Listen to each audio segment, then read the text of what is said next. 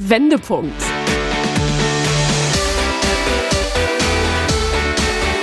Ein Coachcast mit Anke Nennstiel und Insalle.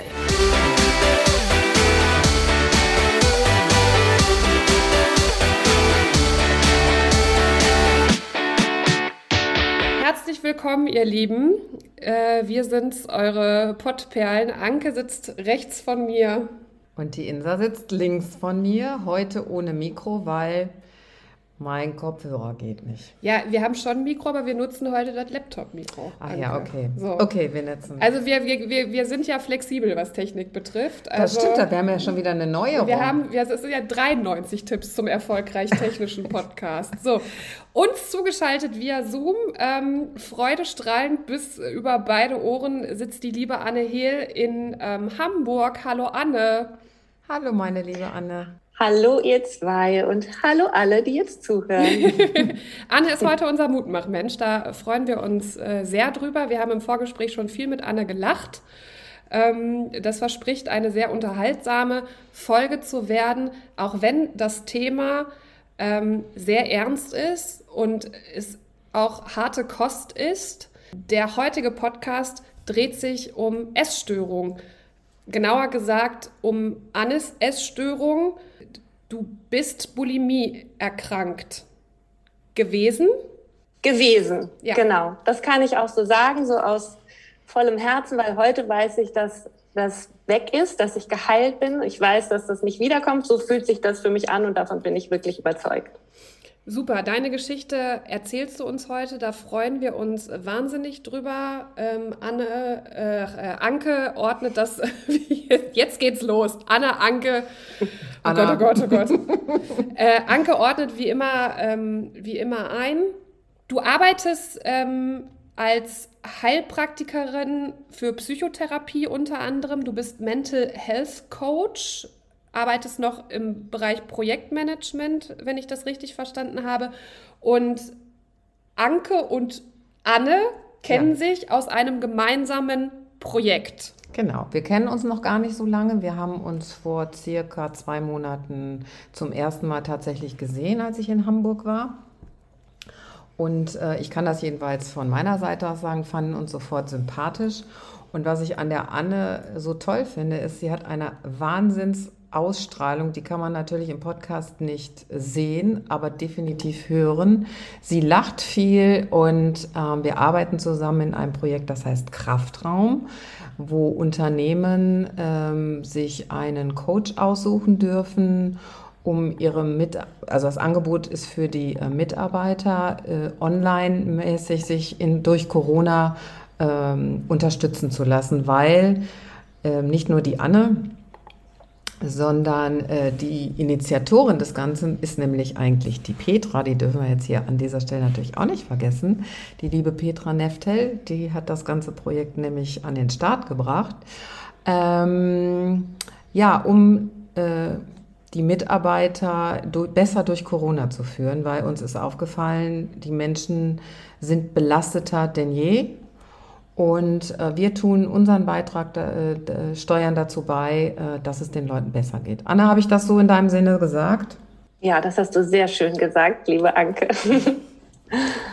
ja, und darüber haben wir uns natürlich auch kennengelernt und natürlich auch, ähm, es ist ja meistens immer so, man wird ja nicht einfach Coach, weil man Coach wird, sondern es gibt ja immer auch eine Initialzündung ähm, um die Welt, so nenne ich es jetzt mal, auch ein Stückchen besser äh, zu machen. So ist es jedenfalls bei mir.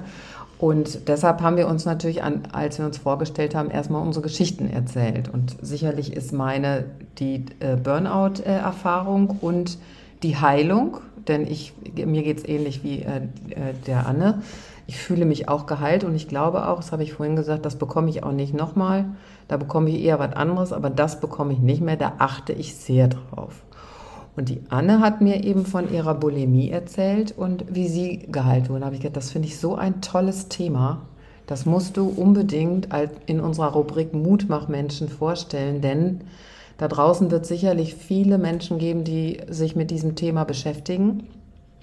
Und äh, vielleicht kriegen sie einen guten Impuls, was sie machen können, damit es ihnen besser geht. Ähm, du hast die Bulimie im Vorgespräch so ein bisschen als der, der dunkle Schatten, ähm, der über dir schwebt, bezeichnet. Wann ist dieser dunkle Schatten denn in dein Leben getreten?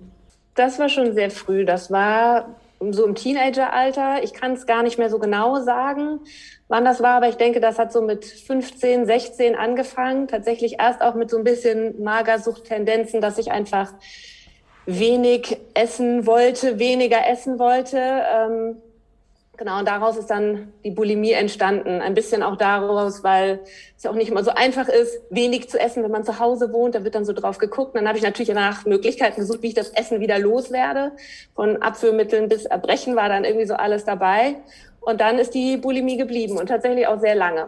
Also sehr lange, da spreche ich von ähm, ja deutlich über 20 Jahren. Also ich bin jetzt 42 und ähm, so richtig losgelassen hat mich das eigentlich erst so vor zweieinhalb Jahren. Genau. Kannst du einen Grund festmachen, warum äh, du diese Essstörung bekommen hast? Weißt du das für dich? Ja, das, also ich glaube so ein bisschen, das ist so eine, wie sagt man so schön, eine Gemengelage. ähm, ein Teil war natürlich so dieses Figurthema. Also die, ich wollte dazugehören, ich wollte Anerkennung haben. Ich war ähm, so in der Schulzeit, vor allen Dingen so in der späteren Schulzeit, in der Teenagerzeit schon so in einer Clique auch, aber immer so ein bisschen so eine Randfigur.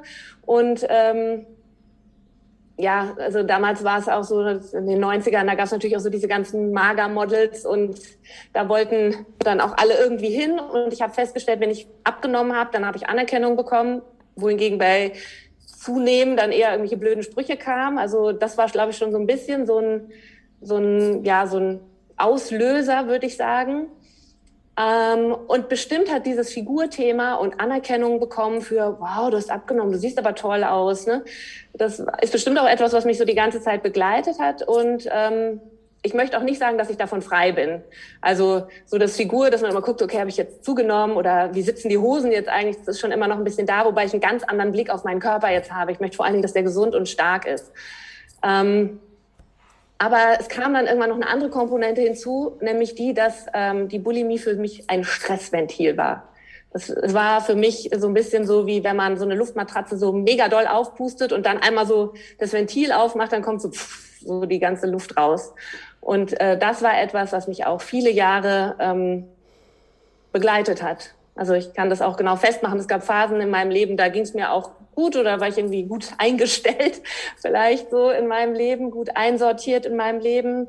Da war die Bulimie nicht präsent. Also ich habe immer gewusst, dass die da ist und die kam auch immer mal, ploppte immer mal wieder so auf, aber es gab auch sehr viele Phasen in meinem Leben, wo das einfach täglich, wo ich mich täglich übergeben habe, auch mehrmals und wo ich richtig gemerkt habe, wenn ich das abends, wenn ich mich nicht abends noch einmal erbreche, dann geht's mir schlecht. Dann habe ich zu viel Stress in meinem Körper, den muss ich irgendwie loslassen.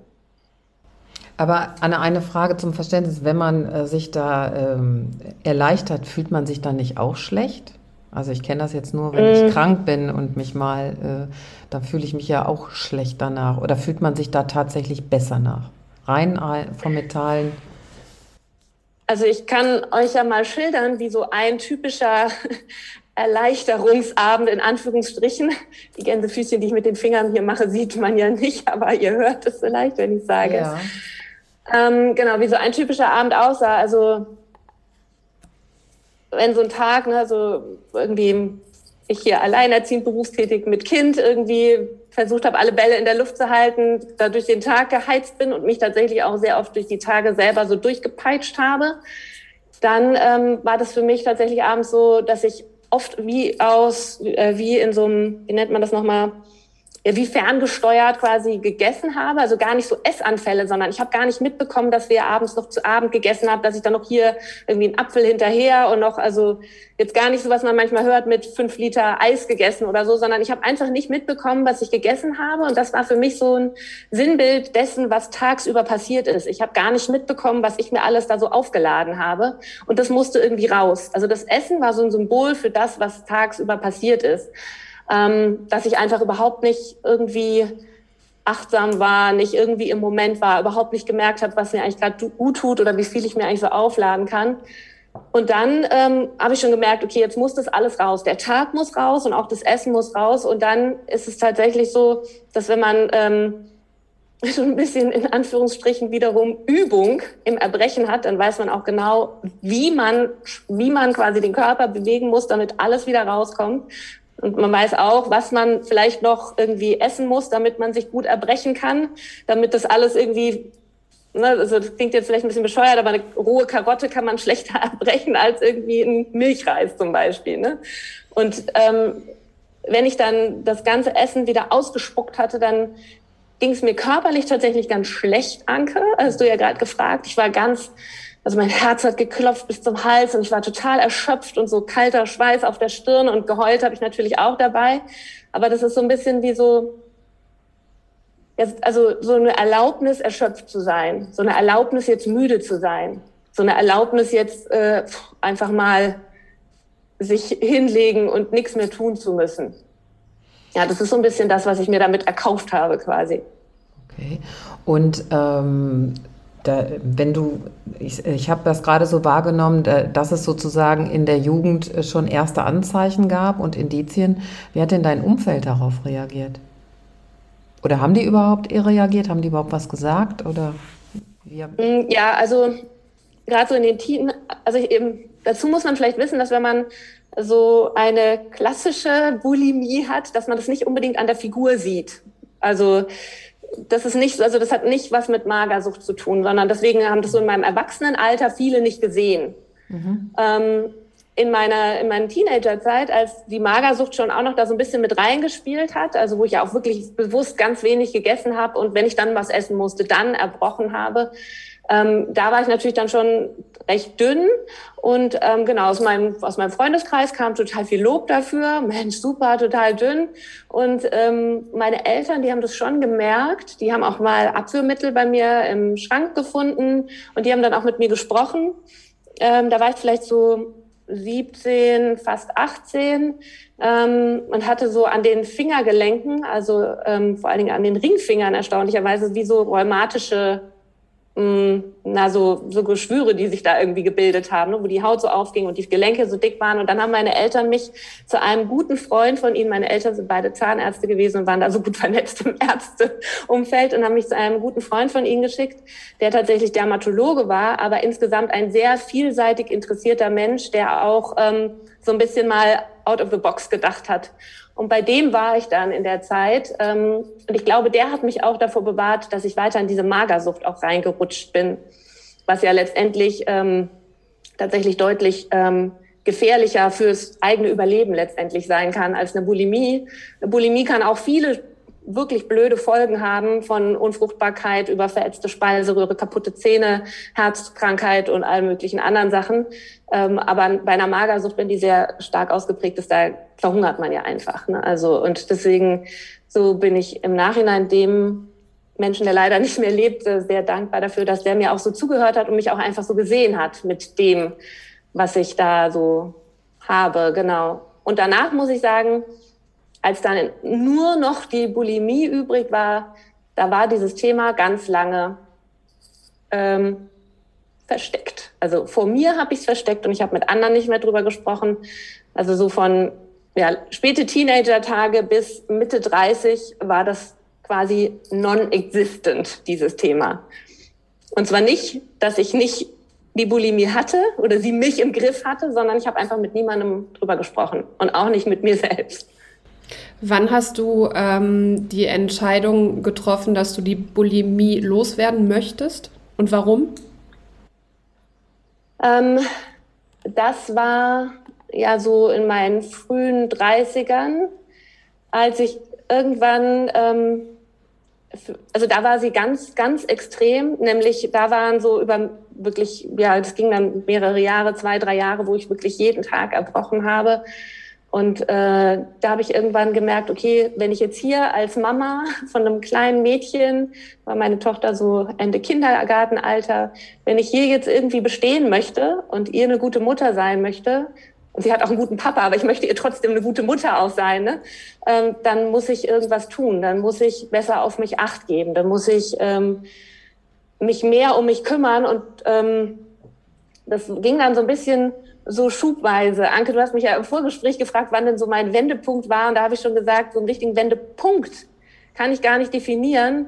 Ich glaube, das waren immer so Pünktchen, die sich zu so einer kleinen Phase irgendwie äh, zusammengefügt haben. Ähm, genau, dann habe ich irgendwann, das weiß ich noch, dann gedacht, okay, du musst jetzt brauchst jetzt eine Psychotherapie, du musst dir jetzt jemanden suchen und wie schwierig es ist, einen, einen Psychotherapeuten mit Kassenzulassung zu finden, das äh, weiß, glaube ich, mittlerweile jeder. Und ich habe dann immer mal verschiedene Anläufe gemacht, dann hieß es ja so in neun Monaten oder so. Und dann habe ich irgendwie hat sich das dann wieder so im Sand verlaufen, dachte ich, ach komm, das geht doch auch schon so, ne? Ähm, man muss dazu wissen, dass ich sehr viel Energie habe und auch in schlechten Phasen sehr viel Energie habe und ähm, damit gut Dinge auch vor mir selbst vertuschen kann. Und ich habe dann mehrere Anläufe gemacht und ich glaube, insgesamt waren es bestimmt drei Jahre, bis ich dann tatsächlich durch Zufall eine Therapeutin bekommen habe, die irgendwie innerhalb Hamburgs umgezogen ist und nicht ihren ganzen Patientenstamm mitnehmen konnte. Und dann bin ich da halt irgendwie so reingerutscht. Und obwohl mich diese drei Jahre der Therapie nicht aus der Bulimie rausgeholt haben, ähm, haben sie sicherlich einen großen Beitrag zur Heilung ähm, ja, geleistet. Genau, also ich wollte tatsächlich die Bulimie nicht in erster Linie nicht für mich losla loslassen, sondern für meine Tochter. Okay. Ähm, war das die Krux dahinter, dass, ähm, dass es nicht ganz äh, funktioniert hat, weil du es nicht für dich loswerden mhm. wolltest? Eine super Frage. Und das ist wirklich so tatsächlich mein Learning ähm, aus dem allen. Die äh, Therapeutin, bei der ich dann war, die hat einmal an einer Stelle, ähm, ähm, weiß nicht, hat sie mich gefragt, wie, wie es mir geht. Und dann habe ich irgendwie über mich meine Tochter geredet und habe gesagt, ja, aber meine Tochter ist doch der Mittelpunkt meines Lebens. Und dann hat sie mich angeguckt und hat gesagt, nein, Frau Hehl, der Mittelpunkt Ihres Lebens, das sind Sie selbst. Und da war ich richtig wütend. Ich war so wütend, am liebsten wäre ich dir an die Gurgel gesprungen. Das war zum Glück kurz vor Ende des Gespräches. Ich bin dann raus aus dem Gespräch, habe gedacht, so, der gehe ich nie wieder, der hat ja überhaupt keine Ahnung.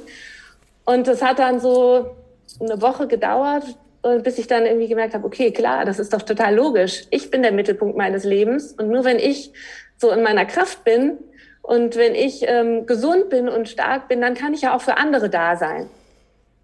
Und das war dann aber trotzdem, ähm, ne, auch da, das ist vielleicht einer dieser Wendepunkte, die mich dann so zur Umkehr ähm, gebracht haben. Ähm, aber das hat noch ganz schön lange gedauert, bis sich das auch wirklich verfestigt hat. Also bis das wirklich ähm, so richtig Früchte getragen hat. Ne? Aber es ist ja so, wie wenn man ein Feld bestellt. Ne? Erst, weiß nicht, räumt man alle großen Steine weg und dann gräbt man einmal um und macht das Unkraut weg und Baumstümpfe oder was da so alles ist. Und dann fängt man an, irgendwie den Boden fruchtbar zu machen und irgendwann sät man und irgendwann kann man ernten. Und ich glaube, ähm, das ist auch etwas, dessen man sich bewusst sein muss, dass Dinge nicht mit einem Fingerschnipp sich unbedingt ändern lassen. Gibt's bestimmt auch, aber nicht unbedingt. Ähm was meinst du, welche deiner Eigenschaften äh, dazu beigetragen haben, dass du das jetzt überwunden hast? Was hat geholfen?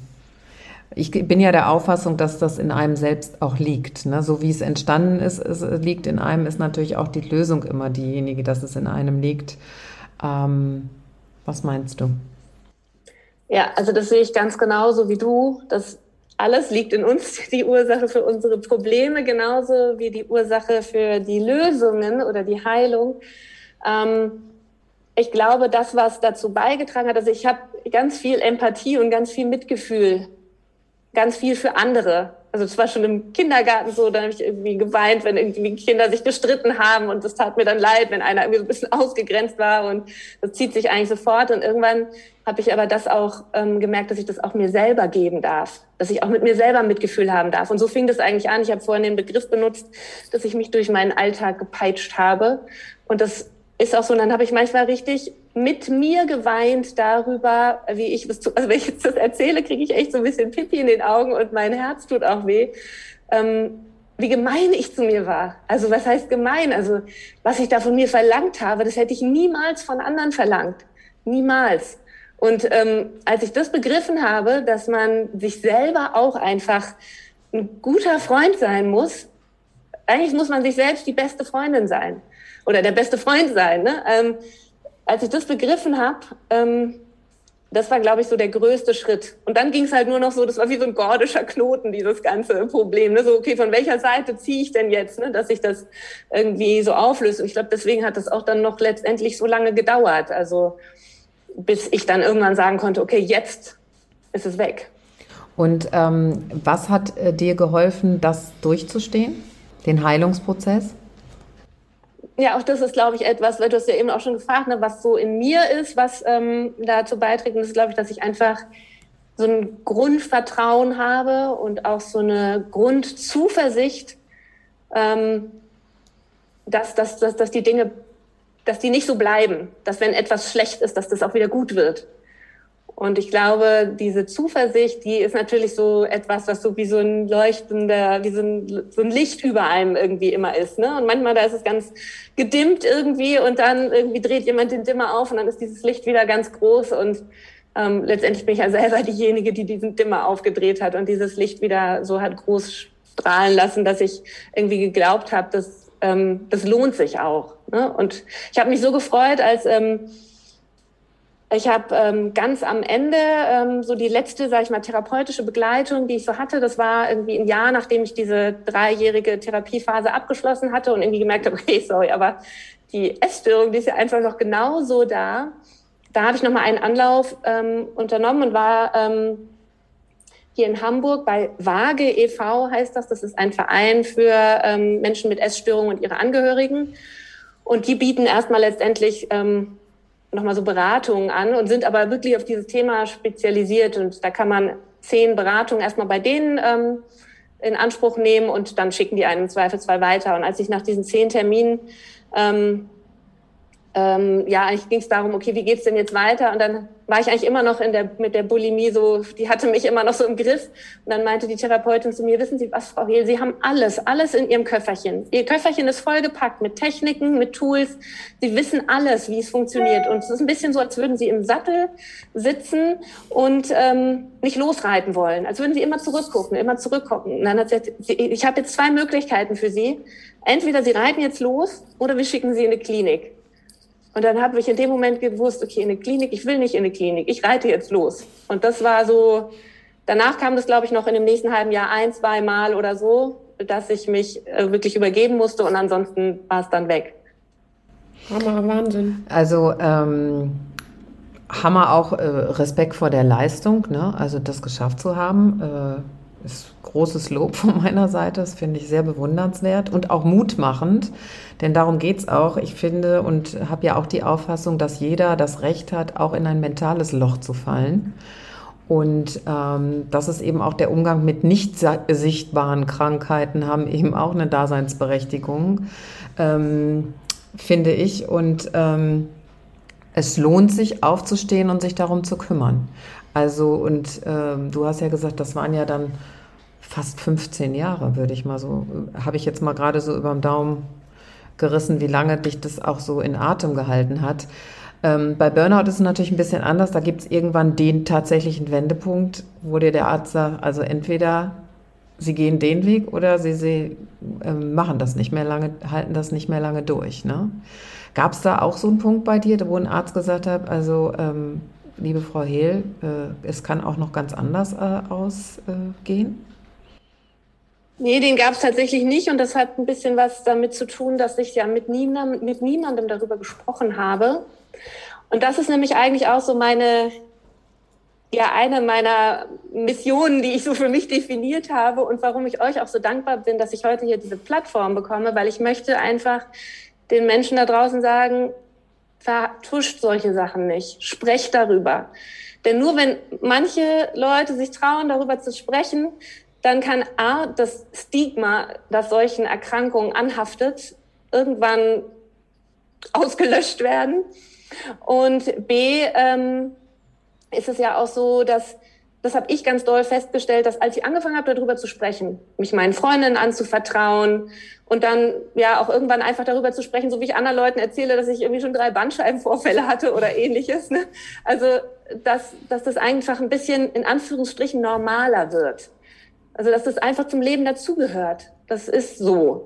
Und ähm, ich habe mit keinem Arzt darüber gesprochen. Das Einzige, was ich einmal hatte, war ähm, genau das mit meinem Gynäkologen, als es ich weiß gar nicht mehr in welchem Zusammenhang, irgendwie ging es um das Thema Osteoporose, dass irgendwann fängt man ja mal an und guckt, macht so knochendichte Messungen wegen Osteoporose und dann hatte er da irgendwie gefragt. Dann habe ich ihm erzählt, dass ich ähm, genau, dass ich halt, das waren tatsächlich über 20 Jahre, dass ich über 20 Jahre lang an Bulimie erkrankt war und dann meinte er so, okay, das, äh, dann sollten wir das mal messen, ne? weil das ist auch etwas, was eine Begleiterscheinung sein kann von langer Bulimie-Erkrankung, dass die Knochenbrüchigkeit, also die Knochendichte abnimmt und Knochenbrüche ähm, leichter stattfinden können, mhm. sozusagen. Ähm, genau, aber ansonsten habe ich mit niemandem drüber gesprochen und das hat, glaube ich, meine Heilung auch verhindert. Und ich habe auch mit mir selber da nicht drüber gesprochen. Ich habe immer so getan, als wäre nichts. Abends habe ich gespuckt und dann war wieder alles gut. Hm. Ähm, ich will nicht, ich will dieser Krankheit nichts Positives zusprechen. Also ich will dich jetzt nicht danach fragen, hat, hat die Bulimie für dich irgendwas Positives im Gepäck gehabt, also jetzt so im Nachgang, sondern ich würde eher sagen, dieser Weg, den du gegangen bist, auch ähm, durch die Therapien und durch diese, die, diesen Heilungsprozess oder auch durch diesen Prozess, ähm, diesen bösen Schatten loszuwerden. Ähm, was sind die Learnings, wo du sagst, das nehme ich daraus mit und das habe ich zusätzlich noch in meinen Koffer gepackt, um weiter zu reiten? Ja, das ist ja so ein, genau, wirklich so ein, so ein ganz äh, ein Prozess mit ganz vielen Faktoren gewesen. Ne? Die Therapie, die ich gemacht habe, auch so meine berufliche Umorientierung so aus dem BWL-Kontext weg. Und jetzt eben heute, wie ihr schon gesagt habt, ne, arbeite ich selber im Bereich Psychotherapie und auch im präventiven Bereich, also Mental Health Coaching. Ähm, diesen Weg, den ich auch mit den Ausbildungen da gegangen bin, das alles gehört ja dazu. Und ähm, genau, auch Yoga hat mich viel begleitet, Meditation, Achtsamkeitstechniken. Und ähm, überall aus all diesem habe ich so mein eigenes Rezept irgendwie gestrickt. Und was ich auf jeden Fall gelernt habe, ist, dass ähm, wir gut zu uns sein müssen. Das sind wir einfach wert dass wir gut zu uns sind und das, dass wir gut zu unserem Körper sind. Ich meine, dieser Körper, der ist so mega toll. 20 Jahre lang habe ich den echt mit Fußtritten behandelt und ich habe eine super tolle Tochter. Ich bin heute fitter irgendwie denn je. Ich meine, es hat auch was mit dem vielen Yoga und so zu tun, ne? Aber und ich mache viel Sport und so und ich ähm, genau, ich hatte eine ganze Zeit lang einfach super viele Infekte auch dadurch, ne, durch die Bulimie und durch viel Stress, den ich hatte, auch so eben nach der Trennung von dem Vater meiner Tochter und dann irgendwie mit dem einem Job, mit dem ich nicht so zufrieden war oder der mich sehr gefordert hat, wo ich irgendwie als ähm, berufstätige Mama mich da immer beweisen musste und all das, das sind so Dinge, so Kämpfe, denen wir uns aussetzen und wir haben eine Wahl. Wir können das entscheiden, ob wir das machen wollen oder nicht. Und ganz oft denken wir, wir haben keine Wahl. Ganz oft denken wir, das muss so sein. Ich habe doch, es geht doch nicht anders. Ich kann doch froh sein, dass ich als berufstätige Mama hier überhaupt einen Job habe. Nee, das ist nicht so. Ich habe auch Qualitäten und kann selber irgendwie auch für mich einstehen und das sagen, wenn irgendwie ich mich irgendwie nicht gesehen oder schlecht behandelt fühle. Und vor allen Dingen muss ich mich selber sehen und selber gut behandeln. Und dazu gehört ähm, ganz viel. Ne? Also ich meine, das ist ja in aller Munde und jetzt mit Corona geht es ja immer noch darum, wie wir uns noch besser irgendwie stützen und schützen können. Und das ist ja auch meine Mission, ne? also von gesunden Lebensstil mit genug Schlaf und viel trinken und gesund essen etc. Ich will das jetzt gar nicht alles wiederholen, ne? aber dazu gehört auch, dass wir uns dass wir uns lieb behandeln, dass wir gut zu uns sprechen, ne? also dass wir uns nicht selber innerlich immer beschimpfen von wegen, komm, das schaffst du noch oder jetzt mach hier nicht schlapp oder das geht noch besser und was ich da alle für echt krasse innere Antreiber hatte. Und manchmal kommen die noch und da muss man echt aufpassen. Also ich, das, das, das ist etwas, was uns, glaube ich, auch so eingebimst ist, so in dieser Leistungsgesellschaft. Und ähm, ja, es ist einfach gut, wenn wir da so auch ein bisschen ein Stück weit wachsam sind und lernen, auf uns selber zu hören. Ähm, also das bekannte Achtsamkeitstraining, also auf sich zu achten, ich würde sogar sagen, jeden Tag äh, zur Verpflichtung machen. Ne? Also ich trainiere ja schon mit den Leuten ein, auch äh, morgens äh, Rituale zu schaffen und das erste einfach mal zu schauen, wie geht es mir eigentlich? Ich glaube, das Vergessen, gerade jetzt in Corona ist es, glaube ich, noch wichtiger, mal auch mal kurz abzuschweifen und zu sagen, wie geht es mir eigentlich heute? Und wenn die Antwort ist, nicht so doll, warum auch immer, schlecht geschlafen, ähm, äh, der Rücken tut weh oder was auch immer, sich erstmal um sich selbst zu kümmern. Also sprich den Wagen erstmal ans Laufen zu kriegen, bevor man irgendwie in den Tag hetzt. Also kurz innehalten. Und deshalb finde ich das sehr schön, dass du das gerade gesagt hast, dass das quasi zu einer eigenen Verpflichtung äh, äh, ist so und in der Eigenverantwortung auch so gelebt werden muss. Also ganz, ganz toller, ich nenne es jetzt mal ein ganz toller, wertvoller Impuls. Danke dafür. Ja. ja. ja. Und ich finde, dazu gehört auch, dass man nicht nur selbst auf sich achtet, sondern dass man sich auch anderen anvertraut. Ne? Manchmal, das, manchmal schafft man es halt nicht alleine. Ne? Also manchmal braucht man andere, die einen unterstützen. Und ich glaube, auch da dürfen wir, ähm, da dürfen wir auch ein bisschen mehr vorangehen. Ne? Andere um Hilfe bitten, genauso wie wir ja anderen auch helfen würden.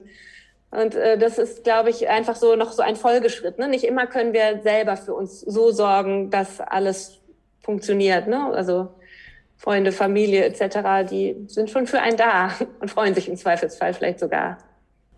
Und ähm, Anna, äh, wie geht es deiner ganzen Familie heute damit? Also du hast ja gesprochen und ähm, wie schätzen die das heute? Wie sehen die das heute? Ähm, genau, also mit, mit am offensten rede ich darüber tatsächlich mit meiner Schwester. Wir haben ein ganz enges Verhältnis und ähm, die ähm, ja letztendlich das, also die, die hat mir immer so viel Rückhalt gegeben. Es ist ganz lustig, sie ist sieben Jahre jünger als ich und ich denke natürlich immer so, ich bin große Schwester, aber die hat mich in meinem Leben so oft so gut aufgefangen und mir so viel Support gegeben. Ähm, genau, und ansonsten ist das so ein Thema, das wird nicht mehr so viel besprochen. Das war auch tatsächlich so, dass ich meine Eltern ganz lange einfach auch davor geschützt habe. Ich habe viele Dinge immer so mit mir selber ausgemacht oder dann eben mit anderen. Ähm, aber ich glaube, so allgemein ist es schon so, dass das, ähm, ja, dass da irgendwie auch eine große Erleichterung herrscht. Ne? So, das ist ja auch etwas, also gerade meine Eltern, die sind sehr fürsorglich, ne? Und ähm, wenn dann mit den Kindern was nicht in Ordnung ist, das ist dann auch schon sowas, was, was dann sehr umtreibt, gerade meine Mutter auch. Und ich glaube, das hat auch ein bisschen dazu beigetragen, dass ich sie immer sehr schützen wollte davor und ähm, mir woanders Hilfe gesucht habe.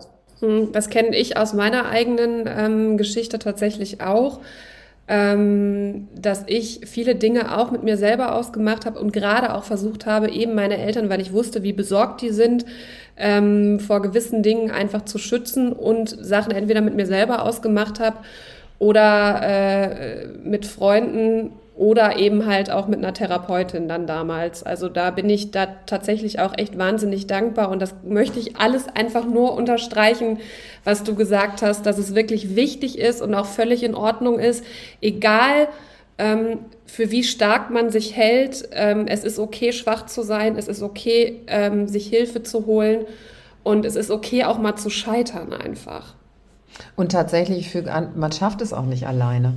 Also niemand schafft es alleine, sich aus äh, so schlimmen Krankheiten äh, rauszubringen. Ich kenne niemanden und das soll auch nicht so sein.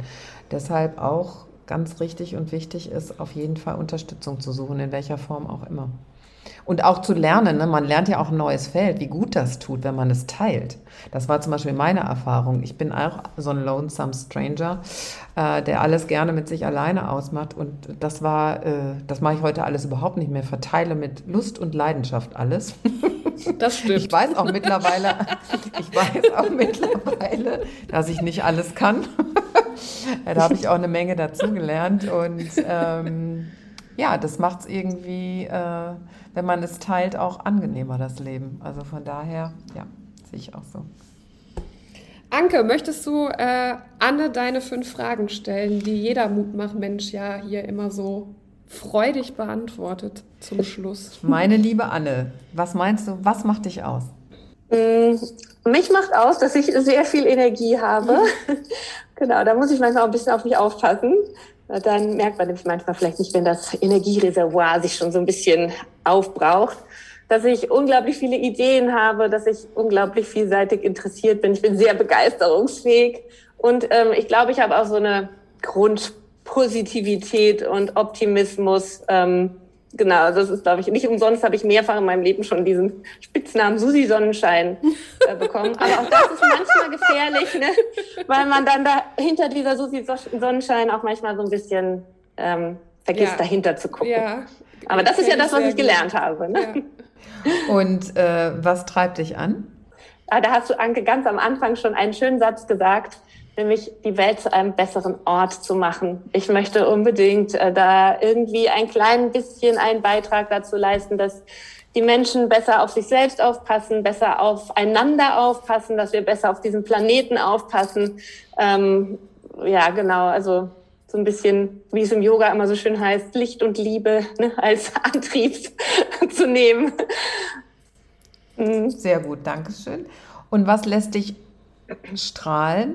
Begegnungen lassen mich strahlen. Also tatsächlich meine Familie. Ich liebe meine Familie sehr. Meine Tochter natürlich vorne dran, aber auch meine Eltern. Meine kleinen Neffen, die wir neulich mal seit langer Zeit wieder gesehen haben, die lassen mich strahlen.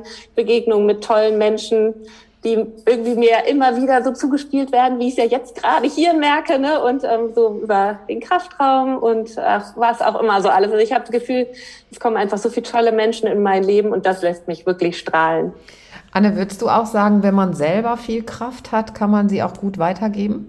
Ja, das glaube ich schon. Mhm. Genau. Aber vor allen Dingen, wenn man auch lernt, mit seiner Kraft gut zu haushalten. Ich habe es gerade ganz kurz gesagt, wenn die Menschen, die viel Energie haben, die merken das manchmal nicht, dass die dann nicht, äh, dass die irgendwann zu Ende ist. Ich habe da letztens so ein total schönes Bild zu gesehen, das ist mir jetzt gerade direkt eingefallen. Und zwar waren das, waren das so zwei gezeichnete Batterien und eine war grün voll aufgeladen und die andere war ähm, halt schon rot und fast leer. Und dann haben die beiden Batterien sich so an die Hand genommen und die Batterie, mit, die aufgeladen war, hat die Energie an die andere Batterie so abgegeben, dass beide dann im grünen Bereich gewesen sind. Und das finde ich passt gerade ganz schön.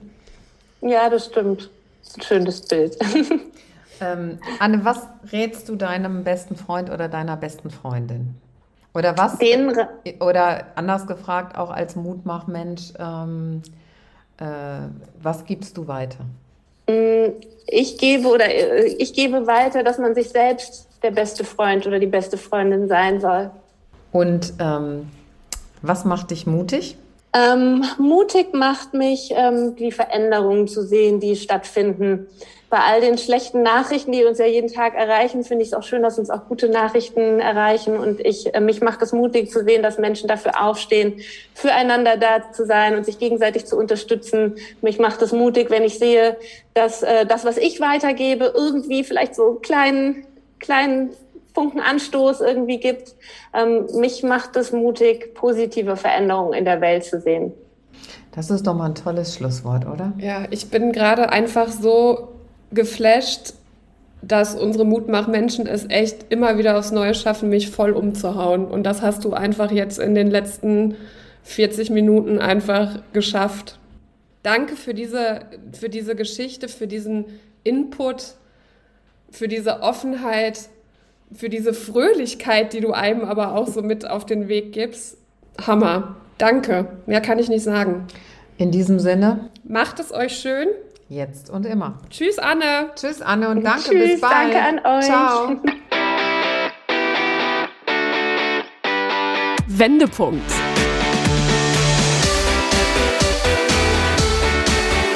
Ein Coachcast mit Anke Nennstiel und Insalle.